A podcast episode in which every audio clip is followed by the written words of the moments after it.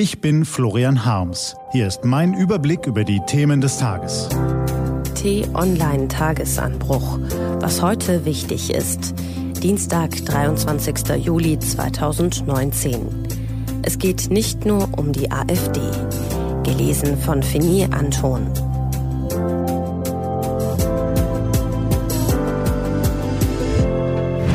Was war? Es klingt wie eine der langweiligeren Politikmeldungen. Der sächsische Ministerpräsident Michael Kretschmer hat gestern seine Sommertour durch alle Wahlkreise Sachsens begonnen. Bier trinken, grillen, gute Laune. Aber natürlich ist die Situation so entspannt nicht. Michael Kretschmer kämpft gegen die AfD und darum, mit seiner CDU stärkste Kraft im Land zu bleiben. Die Wahl in Sachsen am 1. September ist für die Politik etwa das, was für einen Segler ein vorhergesagtes Unwetter am Horizont ist. Er weiß, es wird ihn erwischen.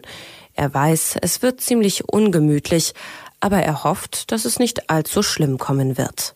So gesehen starrt das gesamte politische Berlin trotz Sommerpause gebannt an den Horizont im Osten.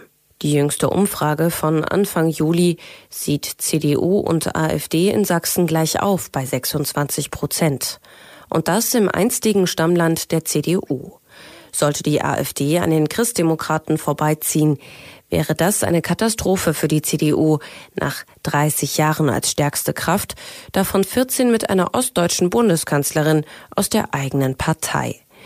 Doch selbst wenn die CDU stärkste Kraft bleibt, wird die Wahl Deutschland verändern. Die AfD wird zu einem wesentlichen Faktor bei Regierungsbildungen. Mit starken Rechtspopulisten hätte keine der klassischen Koalitionen in Sachsen eine Mehrheit. Schwarz-Rot nicht, Schwarz-Gelb nicht, auch nicht Rot-Rot-Grün.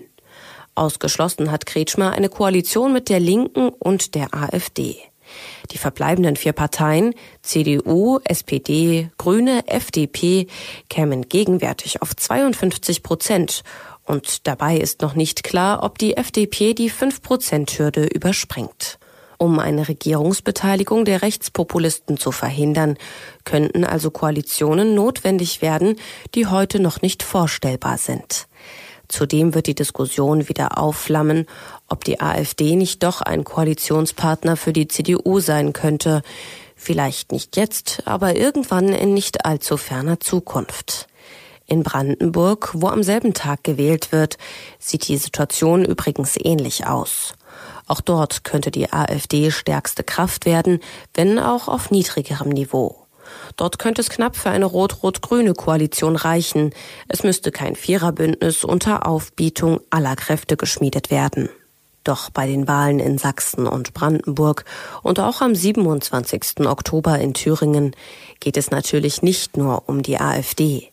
Es geht auch um die Grünen, die im Osten nie stark waren und nun in allen drei Bundesländern deutlich zugewinnen könnten. Der bundesweite Trend setzt sich also voraussichtlich fort. Kleine Parteien gewinnen, ehemals große Parteien verlieren. Und das könnte in letzter Konsequenz Auswirkungen auf die Regierung in Berlin haben. Dass die Koalition aus Union und SPD vor den Landtagswahlen bricht, ist trotz aller Streitigkeiten unwahrscheinlich.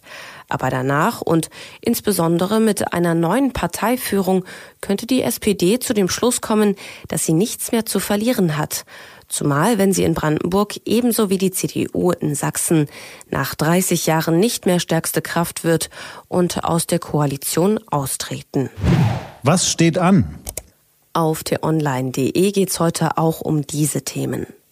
Das britische Parlament gibt bekannt, wer neuer Premierminister wird. Einer aktuellen Umfrage zufolge sei Boris Johnson das Amt nicht mehr zu nehmen. Heute beginnt außerdem in Bayreuth der Prozess um den Mord an Sophia L. Die junge Frau wollte im Juni letzten Jahres auf dem Weg von Leipzig nach Amberg trampen. Eine Woche später wurde ihre Leiche in Nordspanien gefunden.